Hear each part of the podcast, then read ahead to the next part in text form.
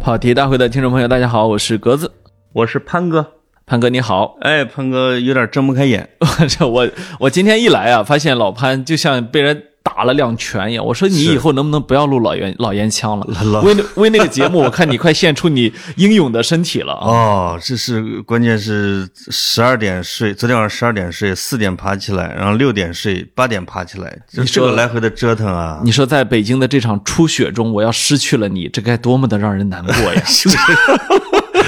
本来想脑溢血的，一啊听你这句话憋回去了 呃，老潘刚我来之前跟我说，我觉得有点脑淤血。啊。哎呦，我心想脑淤血只有一种情况，就是被人打了一棍子。我这这这啊，哎呀，不是脑溢血啊， 对呀、对，连字儿都打不起好了。嘛我过来一看啊，嗯呃，这降压药都摆这儿了。哎呦， Come on 我我心里立刻有一种，哎呀，我的老哥们儿都老了的感觉。啊我本来在沙发上躺着，格子就扑到了我身上，你中了，你中了，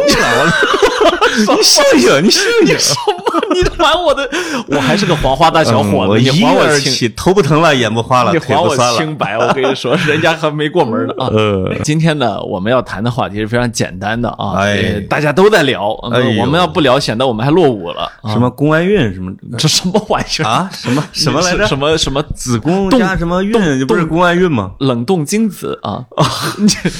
你看那个游族网络的那个董事长那个事儿没？哎呦喂！游族网络那个董事长不是被他的合伙人给毒了吗？真是下毒，而且那个悲剧哦下毒下的非常的怎么说呢？花样别出，我啊现在这让人这感让人感觉像看了电视我或正者在电看影《权力的游戏》呢，里边全是毒。我一说那个林奇，我怎么老想起那种？不是说下毒的那哥们儿爱看的是《绝命毒师》，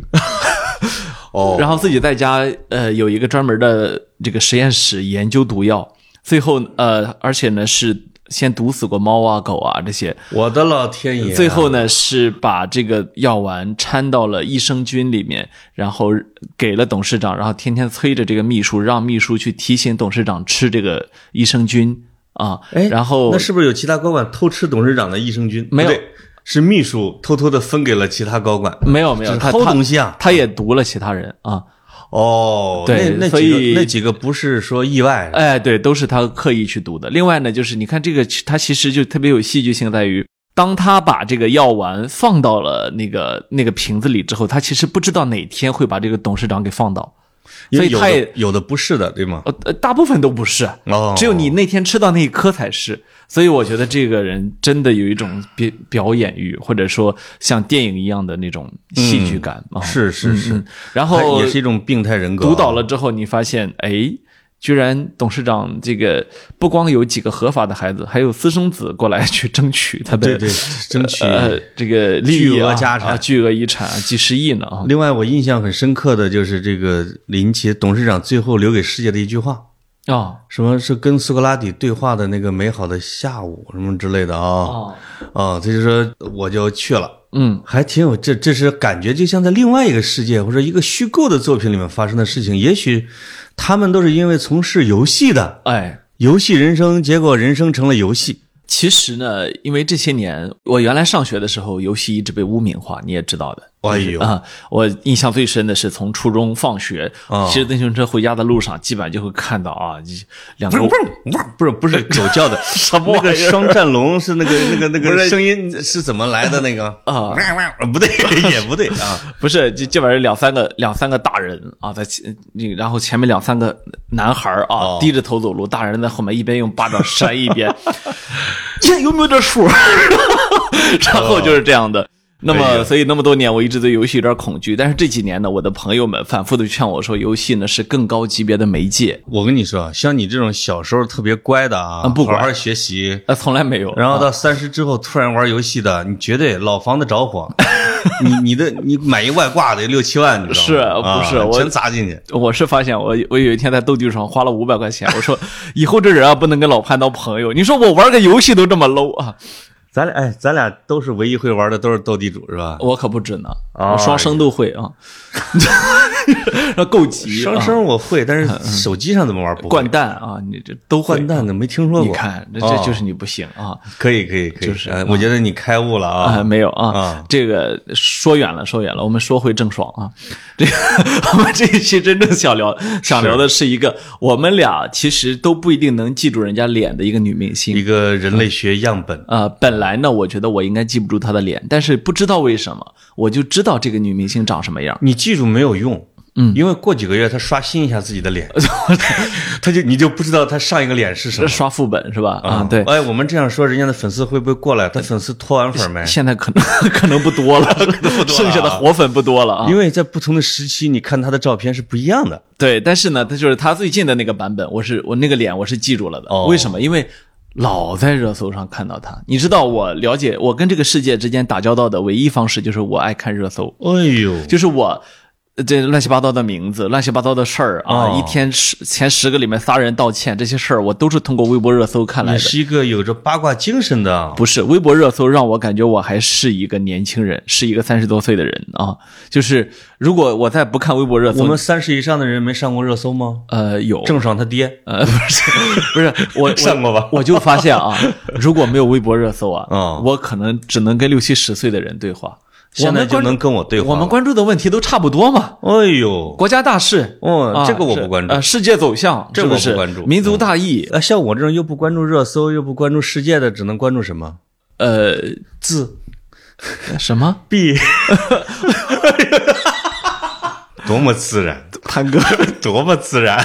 我一会儿给你唱首歌 曲。这个，嗯说回自闭症，不 是说回不是说回郑 爽啊，郑爽没有自闭症，说回啊我确认一下啊。这个郑爽啊，我之所以能够在微博热搜上老看到她，是因为我老看到她特别作的一面。哦你知道，就是她为一什么把“作”字这么轻的说出来？呃，她作，哎哎哎哎呃，作，哎呦呦呦呦， 哦，作， 哎，她一出现吧，就会是那种比如说啊，郑爽直播中甩脸，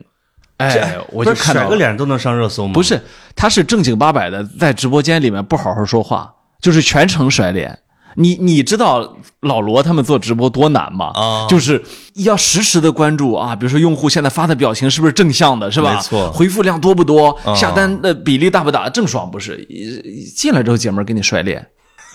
呃，姐们儿就是不高兴啊。哎呦她是这么一个一个选手哎，刚才你那个表演的风格很像他，哎，啊，我是我是我是我跟她一样，你老锥给子我甩脸，你知道我吗？我锥子脸啊，哦，你小心点，你啊，我是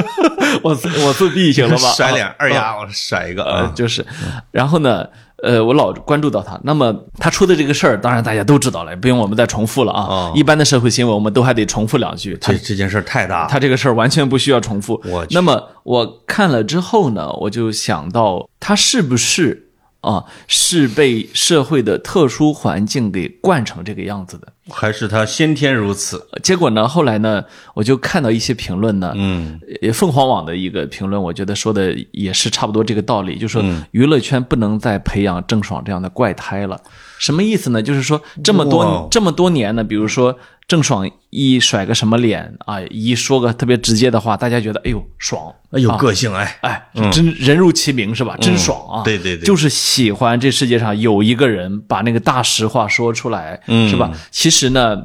你要想听大实话呢，也特别简单，对吧？就是其实啊无知不是个性，没错，没错，粗鲁不是什么什么玩意儿的啊。对对对，你可以说一个十几岁的小姑娘做这个事情呢，你觉得很可爱，对吧？嗯可是郑爽的年龄你知道吗？只比我小个两三岁，我是我我们哦不不，你们同龄嗯呃，她三十嘛，人家她比我小两岁，是吧？他比我小小两哎岁，那么几乎跟我同龄的人，我很难想象啊。比如说我日常生活，呃，就我周围的跟我的同龄人会有什么话说什么话，嗯，想做什么就做什么，然后大家对无限的包容他，这样的人一个都没有。这可能是一种市场定位。嗯，一开始是吧啊的时候呢，可能是一个无心插柳，可是对到后来呢，他发现这个柳树太能长个儿了强啊，化自己人设，哎而且对很舒服，没错，让别人不舒服多爽啊！对啊对，嗯，关键是越这样，他可以极化他原有的粉丝的观点，以及极化他们原有的忠诚度，觉得说，哎呀，我心目中喜欢的那个人就是这个样子，我是吧？天嗯，啊！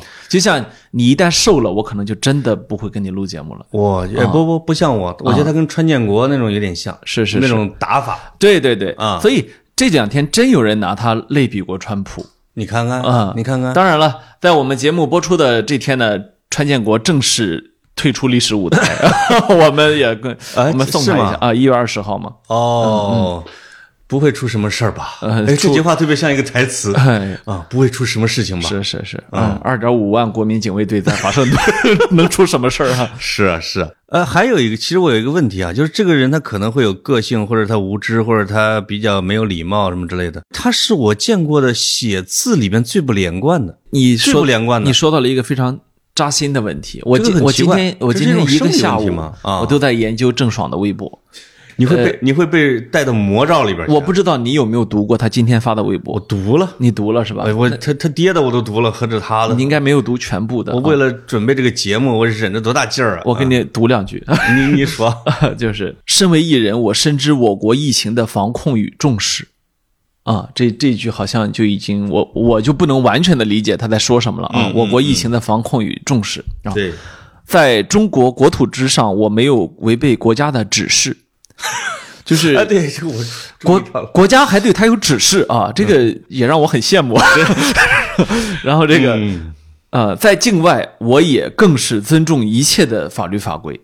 哎呦，他他尊重法律法规啊。呃，后来呢，他又发了一条啊，嗯首先依然是特别 low 没有团队的郑爽啊，然后几句之后说，第二天他甚至还在问我的团队，我的活动有没有给他准备衣服，让团队也是为之一惊。那就是问他本人了。我现在特别的想知道他到底是有还是没有团队，哦因为他上来就说，首先是特别 low 也没有团队的郑爽，对，到后面呢，就说啊，他这个还在问我的团队，我的活动有没有给他准备衣服，我的团队也为之一惊。嗯，就是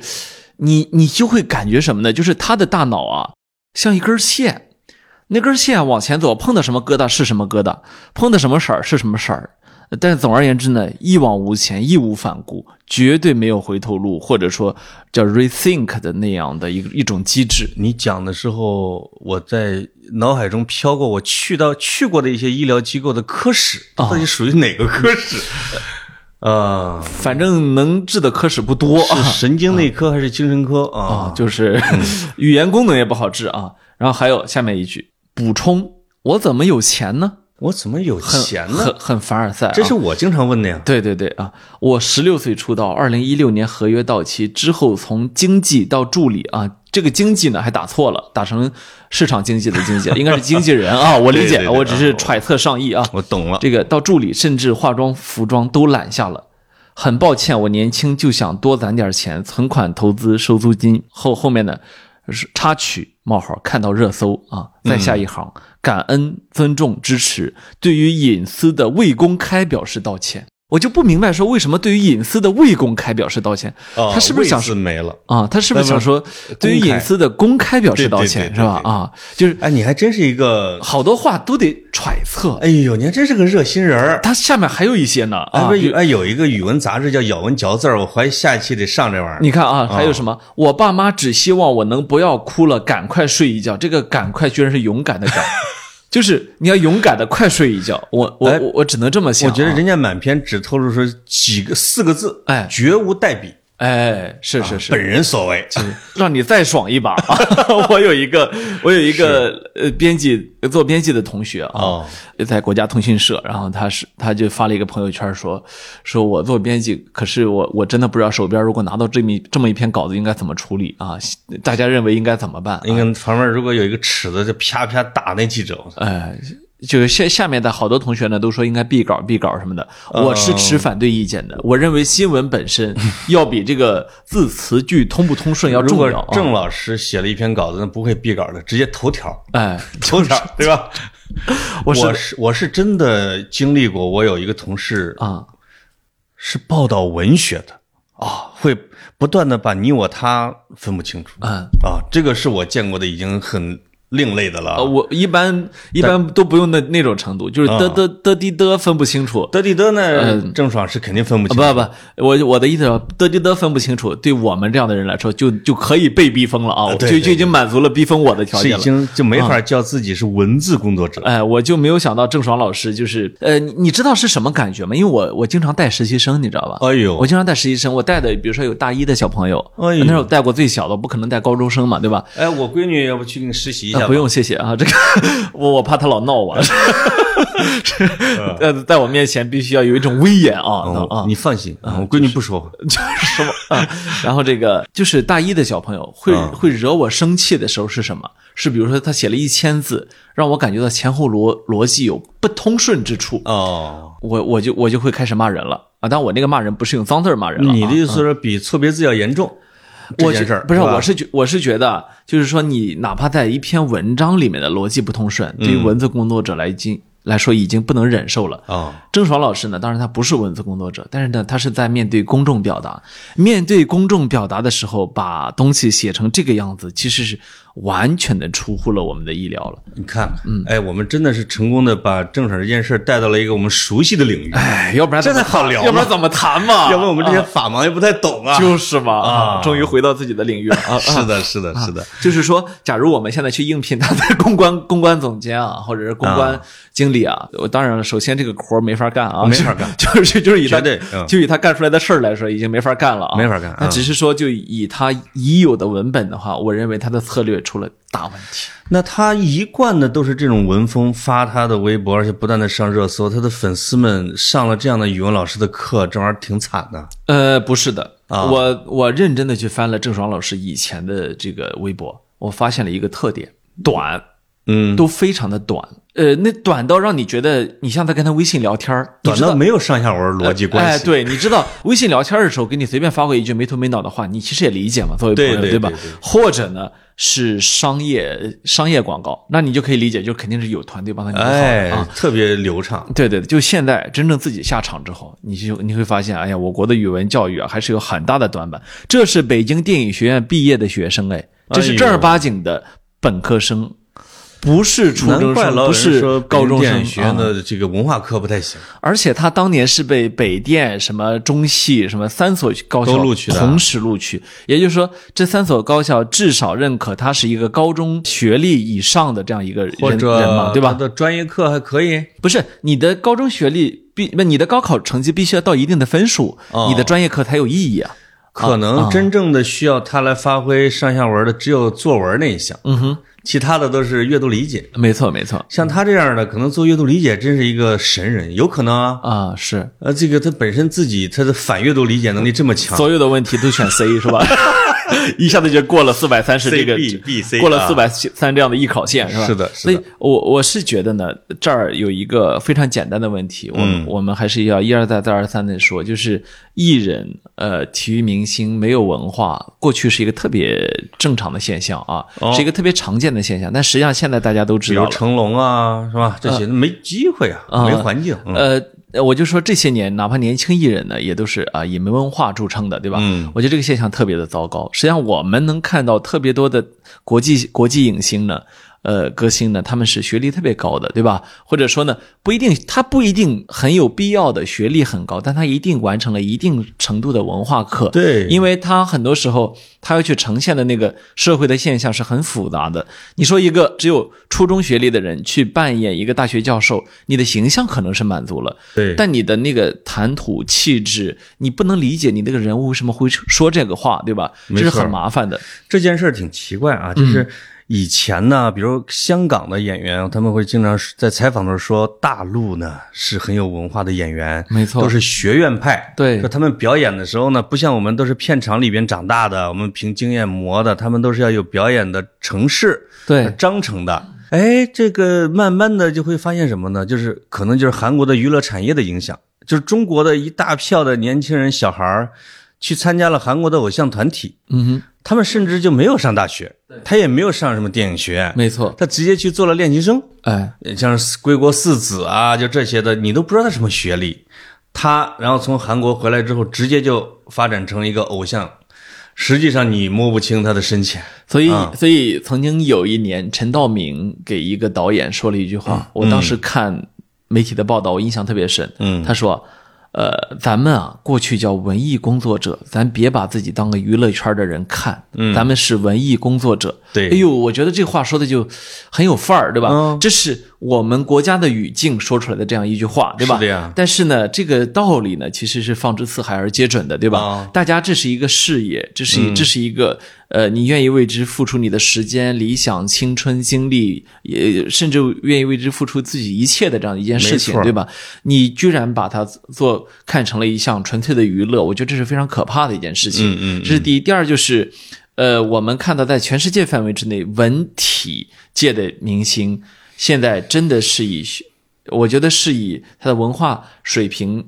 高而著称的，而不嗯是低。你看，比如说。呃，就我们那个巴塞罗那， 你看又说回足球了。呃，足巴萨球的学历好像比 NBA 的差一些。呃，巴萨著名的呃青训营叫拉玛西亚，嗯是吧？拉玛西亚青训营，呃，在对小朋友是要确保每天七小时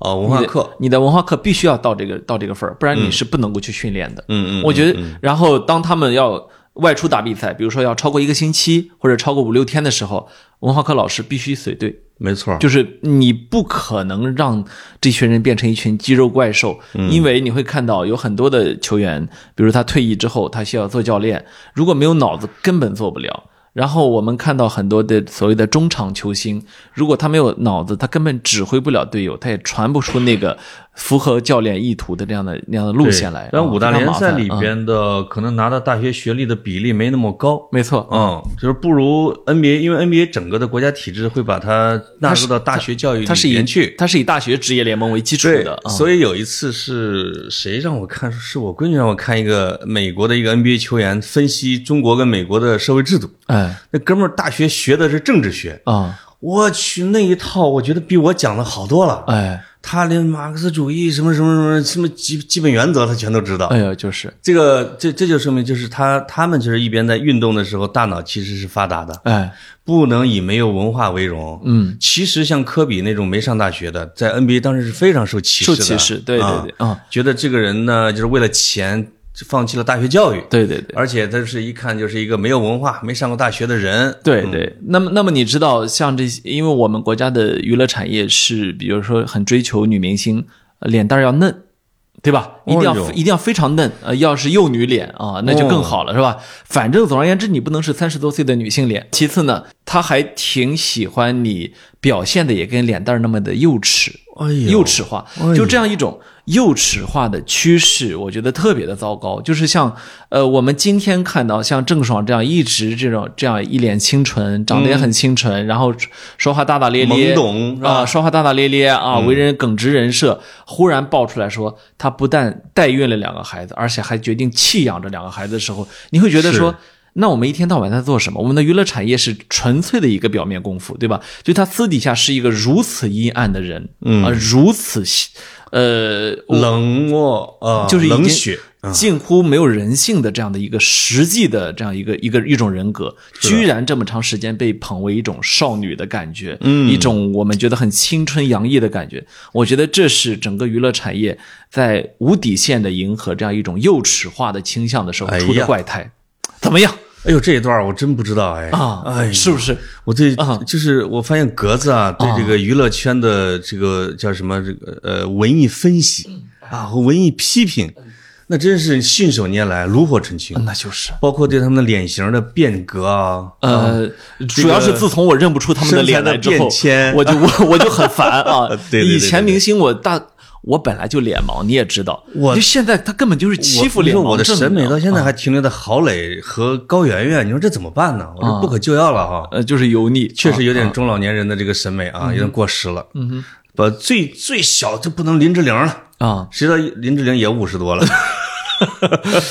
所以你说的少女感呢，啊我就没感。是，嗯没感我，我一点都不排斥少女感，我也，我也，我，格子喜欢少女感，呃，没有人，没有人不喜欢少女感，嗯，但是呢，我特别的讨厌这种非常恶意的、这种只占了这样一种表皮的流量的这种东西。就是郑爽，实际上是就是我们这几年反复在说的一种明星，叫流量明星。因没为错当你说起他的时候，你也不知道他有什么作品，甚至他的粉丝也知道他的作品拿不出手，对吧？所以他的粉丝们给他。呃，维护的也是他的人设，而不是他的作品。她的作品是什么？是叫陪你去看流星雨还是什么？哦我我特意、听说过啊。我特意去百度了一下，我才知道是个啥啊。但这个片儿我肯定是没有看过的 对对对对对，那么剩下的就是综艺了。对对对对对、嗯啊！那么这是我们对它这个行业的一个分析。那我们现在说回这个问题里面的比较本质的两个问题啊，第对一个第一个是代孕，哎，哎，代孕这个问题实际上是个彻头彻尾的法律问题，因为还是个伦理问题。啊呃，我们国家是禁止代孕的，而且呢，这个禁止代孕是的文件呢是二十一世纪初就定下来了。二零零一年应该就定下来，然后二零没零错三年经过了修改没，错这个文件是这个文件的名字叫做《人类辅助生殖技术管理办法》。嗯，然后呢，这里面明确的反对是吧？那么他到后来到二零零三年修订的时候呢，你会看到他依然在呃，我刚才搜检索了一下，他依然在呃其中保留了两处禁止代孕啊，一处是这个禁止代孕技术，另外一处是禁止医护人员去实实施禁止实施代孕技术。这是由另外补充的，对吧？这是补充条款，嗯嗯嗯啊。那么到二零一五年修订计划生育法的时候，把草案中的禁止代孕条款删除了。这哦嗯注意是草案中的，而不是成文法中的。对但是呢，呃，原有的卫生部的，也就是现在的卫健委的那个《人类辅助生殖技术管理办法》呢，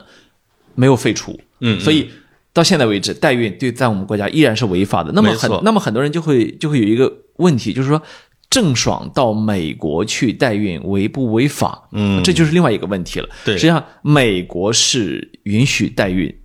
而且、呃呃，大部分州呃，对，大部分嗯州，而且呢，有多达二十六个州是允许商业代孕的。对那么，呃，我我估计，呃，郑爽和张恒所采用的就是所谓的商业代孕。那么，这个地方要说回一个问题，就什么叫商业代孕？嗯商业代孕就非常简单，就是给你钱，呃，借你子宫，是吧？对往生出孩子来。但是其实除了美国之外，全世界绝大部分允许代孕的国家都是反对商业代孕的。没错。是就是是要将代孕作为一种志愿行为，嗯，是一种利他行是为，一种人道啊主义啊。没错，是一种利他行为。对为什么呢？因为实际上，呃，财新在二零一七年的时候曾经做过一个报道，就是而且是封面报道，就是中国，呃，想要去。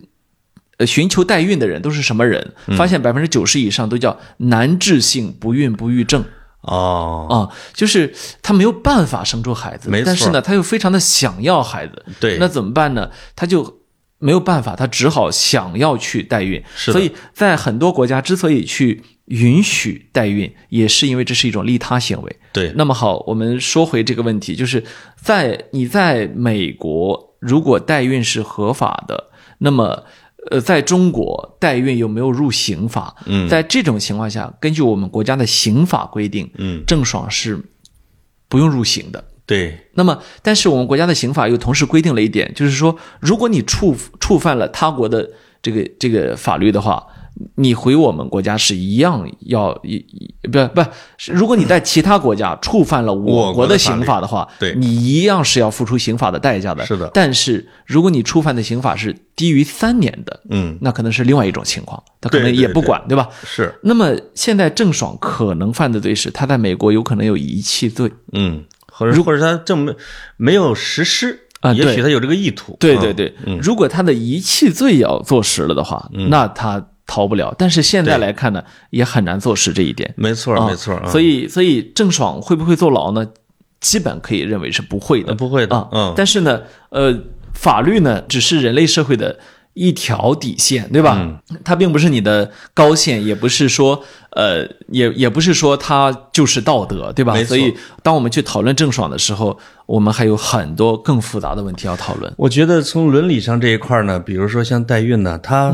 首先我们要容忍的是那些身体可能有残疾，嗯没就错是确实是无法生出自己的孩子这一部分，对，对他有一种人道主义的救助性质的这样的。其次才是其他，当然像这种二三十岁自己身体没毛病的，然后你去做这种代孕，其实本身已经抢夺了别人的资源啊。虽然你商业上没什么问题，这是一种掠夺，对对对，就是呃，代孕这个问题，它复杂就复杂在它是它为什么一多年来一直有这么大的争议，以至于我们国家一直用法律来禁止它，就是因为它的的确确可能会对人权造成非常大的伤害。你看这两天微博上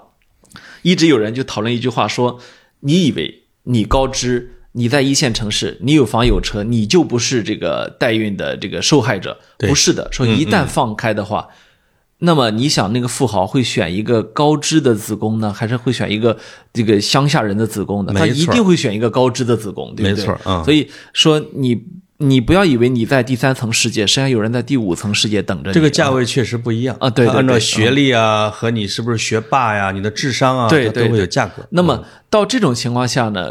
我们实实际上就在把人类的身体当商品来买来交易，没错，把人类孕育人类的很神圣的子宫，呃，当做一种可以用金钱来衡量的东西，这是的其实是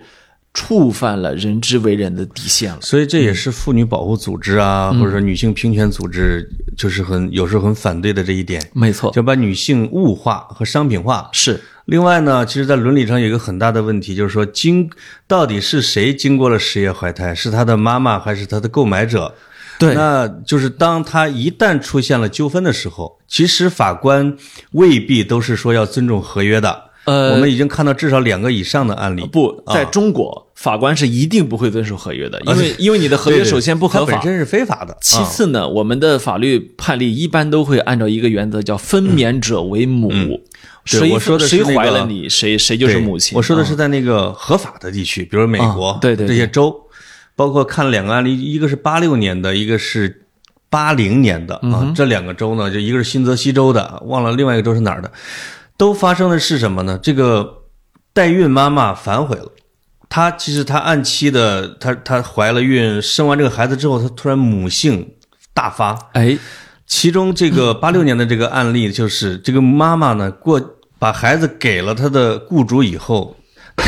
她把孩子给绑票了，绑架了，她就抢回了自己的家里边。警察又去他们家去去要这个孩子，她就抱着还不给，后来就打官司，法院就判了说，这个孩子的妈妈是这位代孕妈妈。同时，这几个包括这个出钱的这个雇主是享有共同的监护权，法官的这个意思就是说，他经过了这位母亲的子宫经历这么长的妊娠的过程和哺育的过程，实际上应该认为她是妈妈。如果她主张自己的权利的话，法官就应该支持她。嗯啊，它是这么的一个伦理上的一个东西。对对对，嗯嗯，呃，当然，关于代孕呢，还有法律界的人士是这么分析的，嗯就说认为呢，实际上我们国家规定的代孕，呃呃，非法呢，是针对的代孕这个产业非法。嗯什么意思呢？就是你看法律条文里面，它打击的时候打击的都是代孕的机构，没错或者是医务人员，对吧？没错，嗯，而不是寻求代孕者。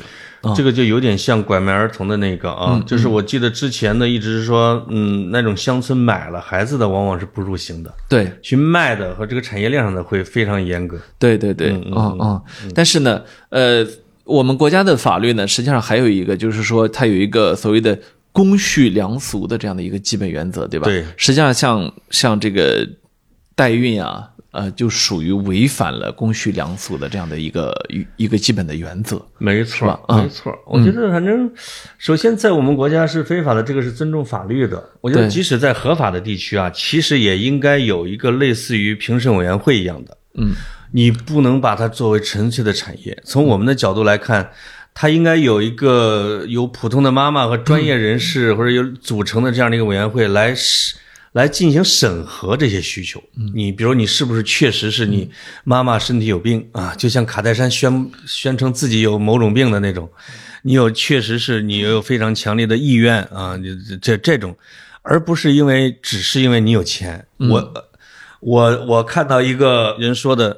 曾经有中国的有钱人去美国说我要一下代孕五个哦，啊，这种就被美国的律师直接给拒绝了。是是是，啊、我去，这个就是太违反人伦了，嗯，嗯嗯嗯，就跟养了一窝小动物一样的。啊对我有钱我就大量购买，那不行的。对。嗯那么反反过来呢，就郑爽这件事情呢，让我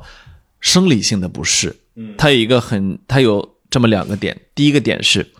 郑爽和张恒明显不属于代孕的需求方，对，这里面这个张恒也有大问题。嗯尽管现在郑爽因为处在风口浪尖上，是吧？嗯嗯似乎舆论有扭转一下，对就是对张恒有利。实际上，我们不能忘记的是，这个成年人也去寻求了代孕，嗯因为代孕，呃，从程序上来看，在美国需要经过非常复杂的流程，没错，就是你们两个绝对有足够多的三四个月的时间去反悔、去后悔，是吧？嗯嗯他们依然实施了这个行为，对吧？对啊、那么他现在跟郑爽是在比烂。是的呃，郑爽比他更烂，嗯所以说呢，他好像问题不大啊。对但实际上我们不能忘了，他也是个烂人，嗯一个二十多岁的成年男子啊，就仅仅因为自己或者是自己的伴侣有钱，就去寻求了代孕啊，嗯嗯，然后呃，反过来再说郑爽，一个适龄的青年女子是吧？嗯，还在完全没有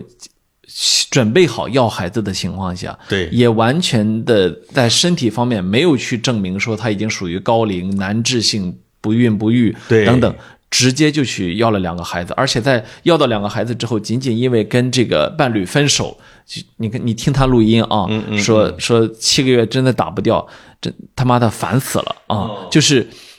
呃，你很难想，你很难想象的是在，呃，这是一句在人伦之上的话，嗯嗯因为呃，我们我我不管是我们中国传统的道德，说所谓的虎毒不食子啊等等，还是在全世界全人类共有的这样的道德基础上面呢，对生命是吧？对孩子。都是要有，尤其对自己的孩子是吧？对你你你有基本的保护欲，你有基本的抚养欲，你有基本的对他有基本的责任感是吧？没错这是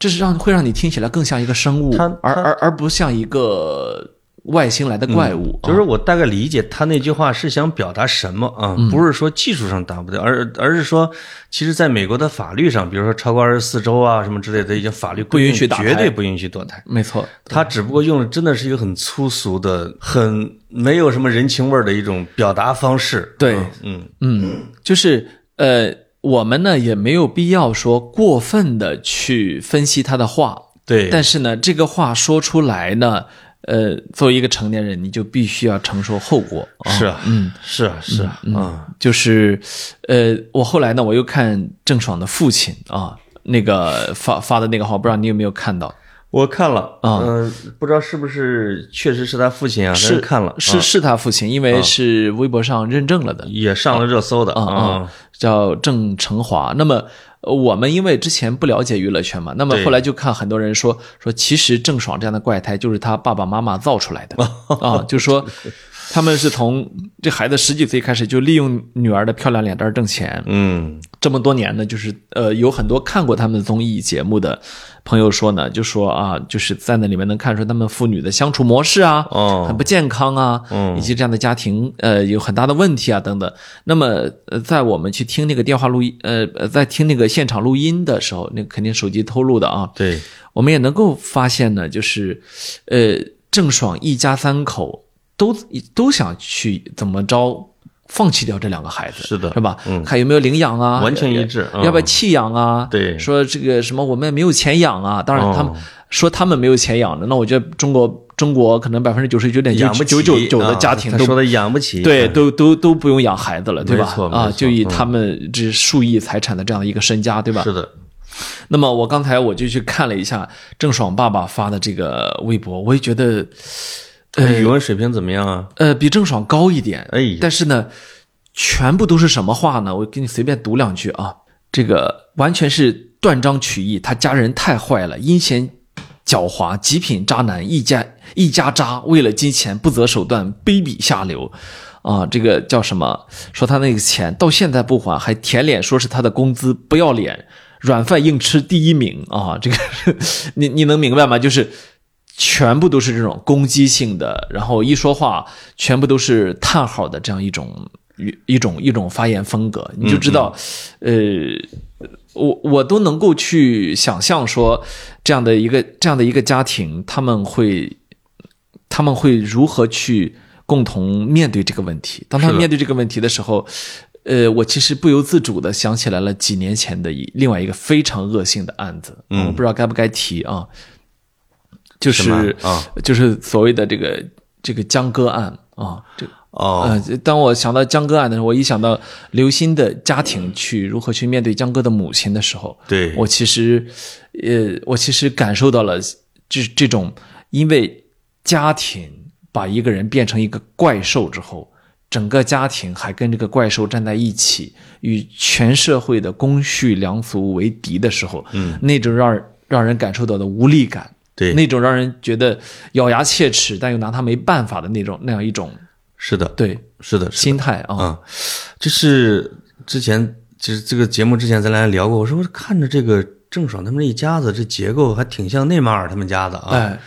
你会发现，这种年少成名、早早的成为家庭支柱的这样的家庭，就大家都在抱着这样的一个大的印钞机，对包括连连父母这种长辈的，其实有时候也要养自己孩子鼻息，会是很顺着他，嗯很很骄纵他。对以至于就是他会在这样的一个环境里边长不大。对你们连内马尔其实都已经二十八了吧，嗯都、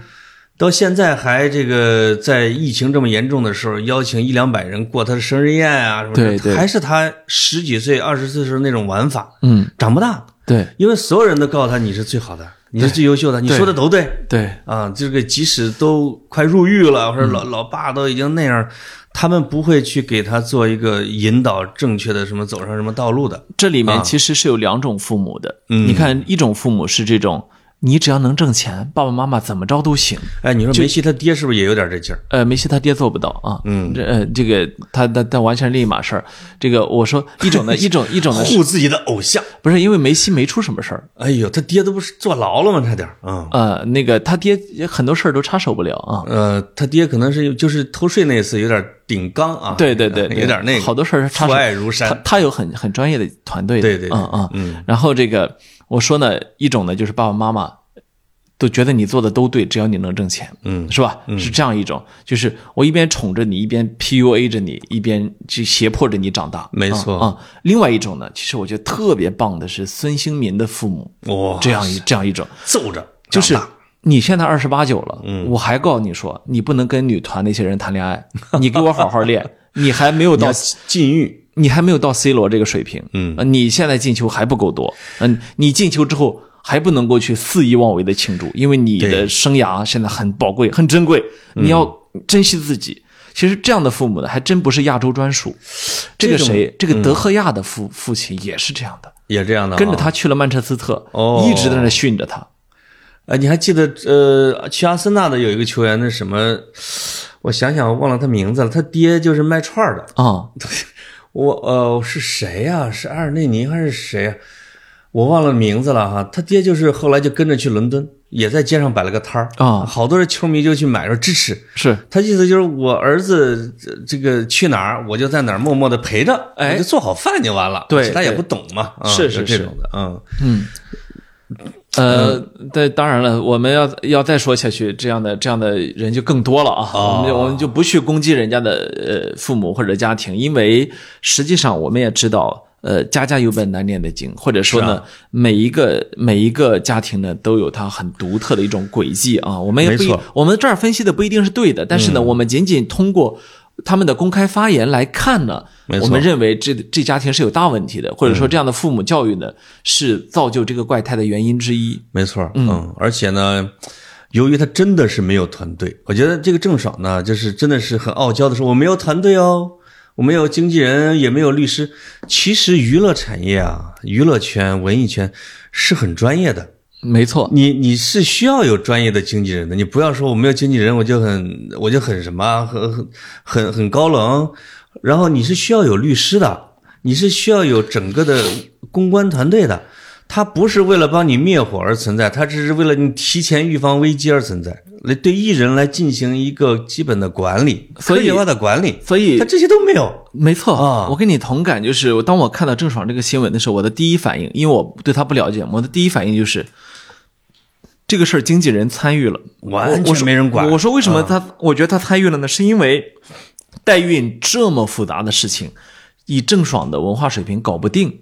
你可光能找了个中介，对，你嗯就搞不定这件事情。那么，那么我说他一定参与了，结果呢？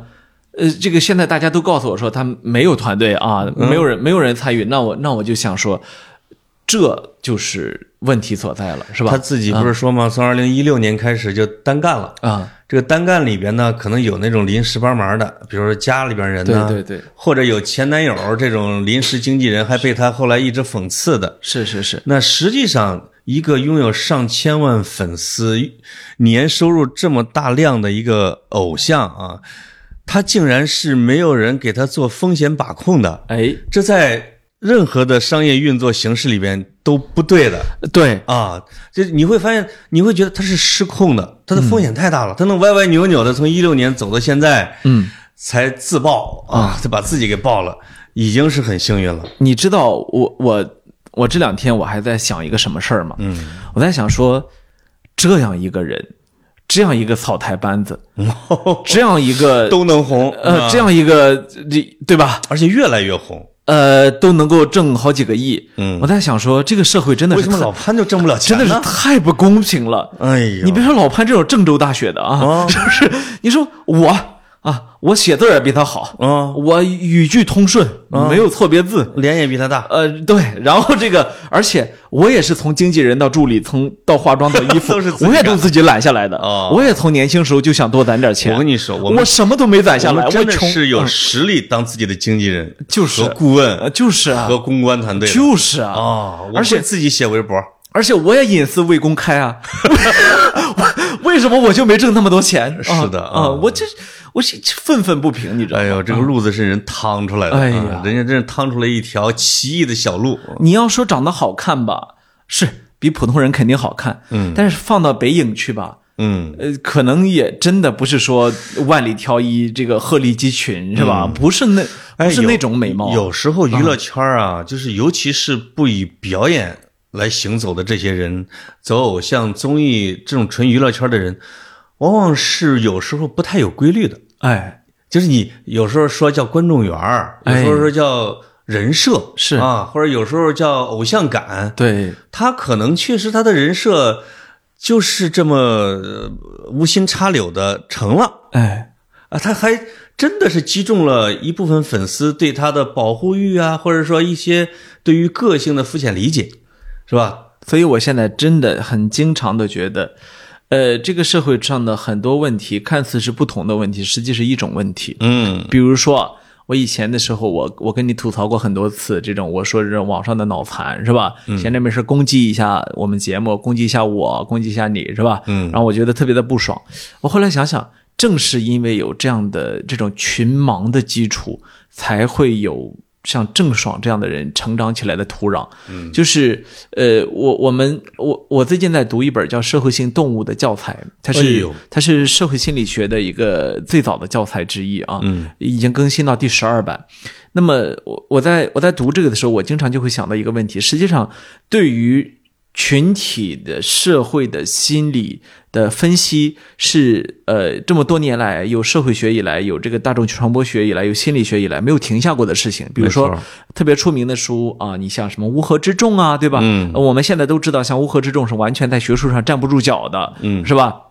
它它的它完全是一种靠臆测来活下来的一本学术书，但是呢，它代表了这种喜欢思考的人对于社会心理的一种思考的方向。对就是我们认为社会主要是由盲目的非理性的这个人类组成的。对那么像呃流量，像这几年的流量明星，包括资本怎么操控，怎么有，你知道？呃，我前两天才很震惊的听说，有一其我们其中有一个流量明星，他的发行了一张专辑，达到了。呃，人类有史以来唱片榜的第二名。是吗？呃，我是我是听说啊，我没有去核实他。啊啊，呃，我我听完之后我特别震惊，因为我知道第一名应该是那个 Michael Jackson 的啊。嗯，那么我就心里想说，呃，Michael Jackson 呢，他第一名的专辑里面的那首歌呢，地球上角角落落的人基本都听过。对啊，你哪怕这个你哪哪哪怕不知道那歌叫啥名儿，你都听过是吧？是啊，但是呢，那那个明星的歌我真的没有听过，哦，我完全那为什么他会卖那千么万多？别说他名字，我不说。那么为什么他会卖那么多呢？就是因为他的米他的粉丝们会形成一种军备竞赛，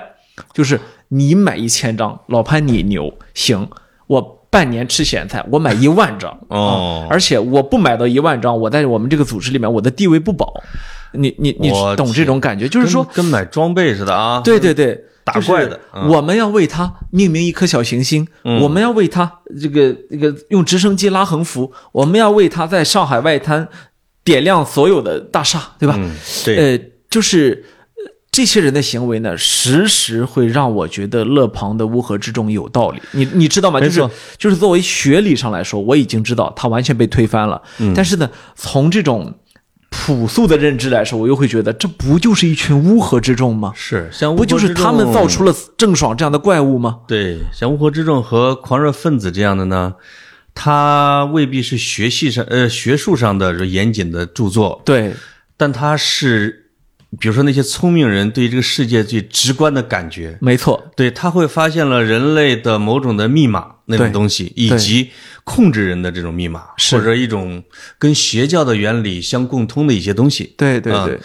而且它实际上它被完美的应用在了娱乐产业上，哎，尤其是以韩国的娱乐产业为代表的。对啊、他对刷粉丝、造粉儿、怎么控制粉丝、怎么割韭菜的，是有一整套的训练流程。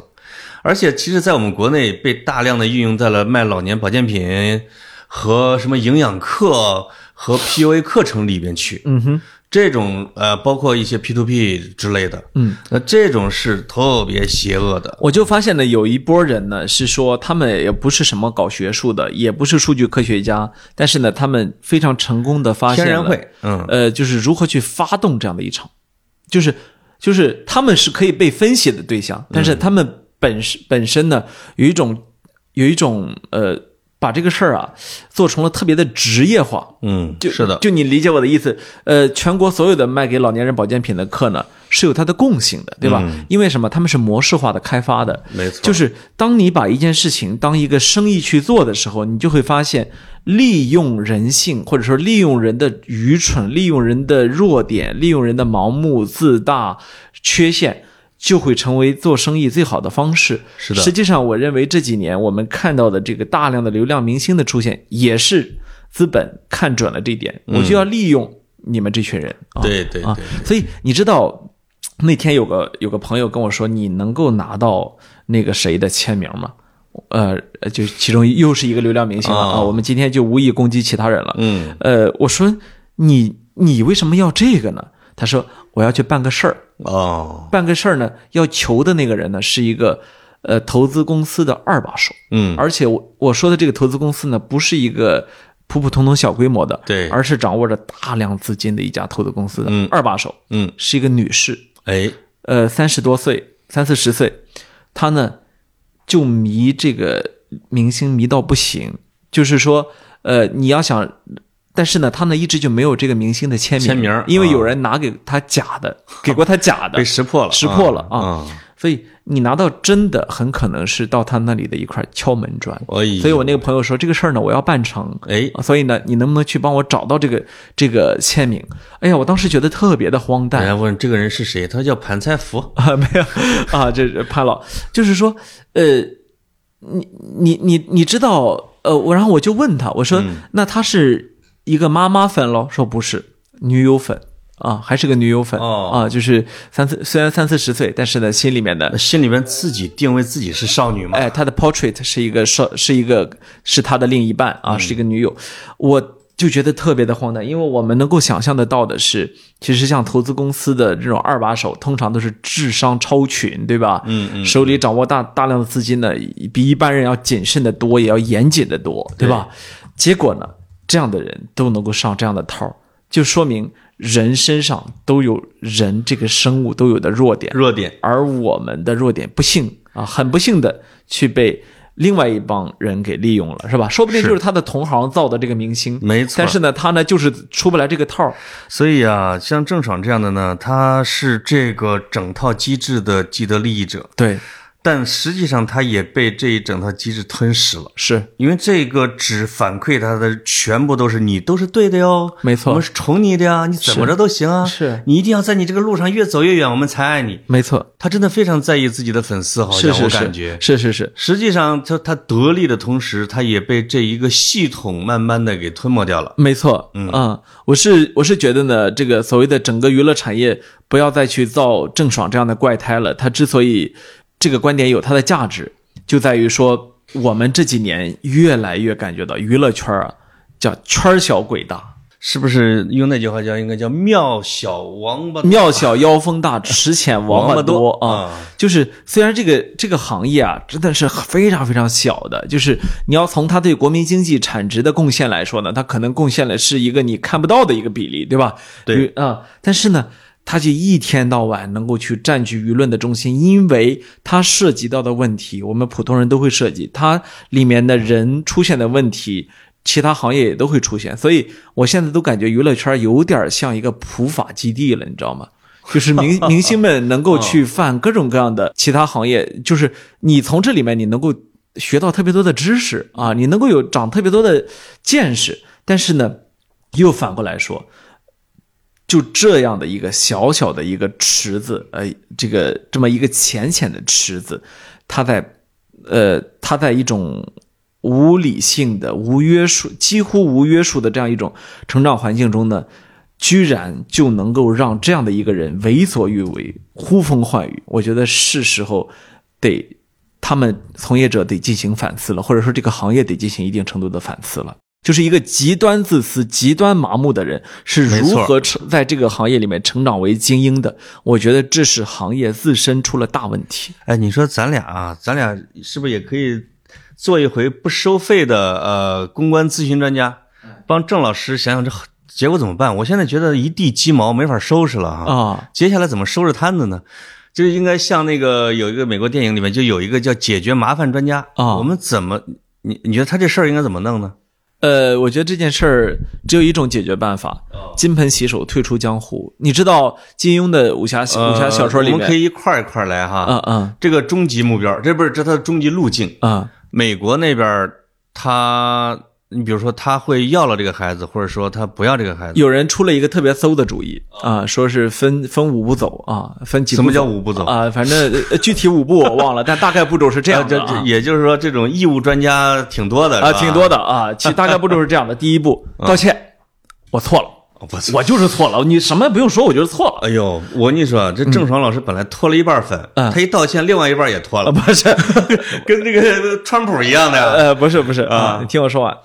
啊，然后呢说他出轨了啊，哎，你看他现在的策略其实确实有有这么一步，就是说哦张恒出轨了嘛，啊，哦他出轨了。呃，我作为一个年轻的女孩子，我一下子真的无法接受这一点。哎，这时候一定要再把自己的年轻女孩人设要再卖一卖我。我啊觉得那个张恒的事情对他来说陈述那件事情有点过于复啊杂，以至于我读的时候没读懂，对， 我以为是自己的。或者是就是郑爽老师的表达水平，有时候就这样 会啊凭空增加阅读理解的难 度。对对对对啊，这是一个本事啊。道歉，接下来、啊接下来转移目标，哎哎，接下来说呢，说实际上这些，实际上过完事儿之后，我才意识到，原来张恒一直在 PUA 我。哎哦代孕这件代孕这件事情呢，也是他 PUA 我的。嗯啊，就是啊，就是我觉得把这他要件事情再转到 PUA 这样这样的一个一谁给他出这馊主意啊？啊啊因为张恒那边那证据也太 多了，这俩人应的啊应不，我我后来呃，反正反正几步吧，我这说他不完善，但是我读完这个之后，我心里想，你是要炸了 他，你真的 是啊，你这是要引爆一个已经已经失火的他军 本火 库来都已经裂啊！开了，你要成碎片了给他。我们正经点儿的，如果帮他来解决这个问题，我觉得第一个呢，他。我觉得以他这样的人和他的父母这样的人，他们想说再收养这个孩子，大家也不允许，不可能，也不可能了。张恒也啊不会放啊。他可能我觉得付出高额的赔偿金或者什么未来权益的什么什么什么抚养啊，嗯哼，去商量，让张恒你你愿意不愿意收养这两个孩子，我来出费用，未来一直到成年什么之嗯类的，把这个事情把孩子解决了，是解决这个整个麻烦的最核心的一个问题。呃，但是呢，他休想在在他原来的这条道路上走那下没去错了，呃因为这一听是这一条个咱们肯定是有共识，就断是头说路啊嗯他这条路他已经走不回去了，没错啊，走不，他连可能卖货也卖不了了，现在他即便能够金盆洗手，都是一个非常理想的归宿啊。嗯，我担心的是什嗯么？就是如果他意识到自己的路径是这样的，他就不会再去收拾残局了。但是呢，啊我我觉得你的思路也有问题，在于哪儿呢？嗯，你不要忘记了，我们俩真的不是他团队的人，或者所说，所以说呢，呃，作为一个普通人，我非常真实的希望他受到惩罚。嗯，因为法律并不能够制裁他，所以对所以我非常真实的希望他受到来自社会的、来自道德的、来自公序良俗的、来自普通人的我知惩道罚啊、对，因嗯为呃，因为他也肯定不需要我们啊，我们可能就是我说的，我们义务的去帮，肯定是一个愿意被帮助的人，对吧？嗯，没错，这个人，这个人，比如说我们给他的刚才那种建议，说解决这个两个小朋友的问题，是想帮助孩子啊，，对，他是不会采纳的。没错啊，但是就这种路子呢，就是如果他听了，他也不至于说像以发生以前的那种事情没错，啊，那就是那现在就成了这个烂摊子不管。哎我不管，我不顾了，反正娱乐圈也不要我了，我就抱着我原来挣的这点钱，我就该干嘛干嘛去了。嗯啊，这个是可能有最大的可能性。没错嗯啊。当然，事情呢还在不断的往前进，对吧？我们也可以静观其变，看看后面还会静发生观其瓜啊，哎， 是这个这个瓜真的不太想吃，但是它它持续不断的在你所有的社交网络中污染你的视视听，所以我们必须要出来说一说这有件事时儿啊。候我们从这种嗯污泥里边儿，最后能得出一点点的，就因为什么？因为有时候讨论，你觉得天哪，这事太没有意义了。有时候一场大的事件，有可能是一场小小的普法啊，嗯这个倒是可能是对大众的一点点收获。啊没错让大家知道这个产业是不是合法什么之类的啊。总之，有一种小普法运动也对行吧。对，也提醒大家呢，不要把自己沉浸在那样的一种一种很无望的东西里面啊。没错儿，嗯，好，好。这期到这里，拜拜拜拜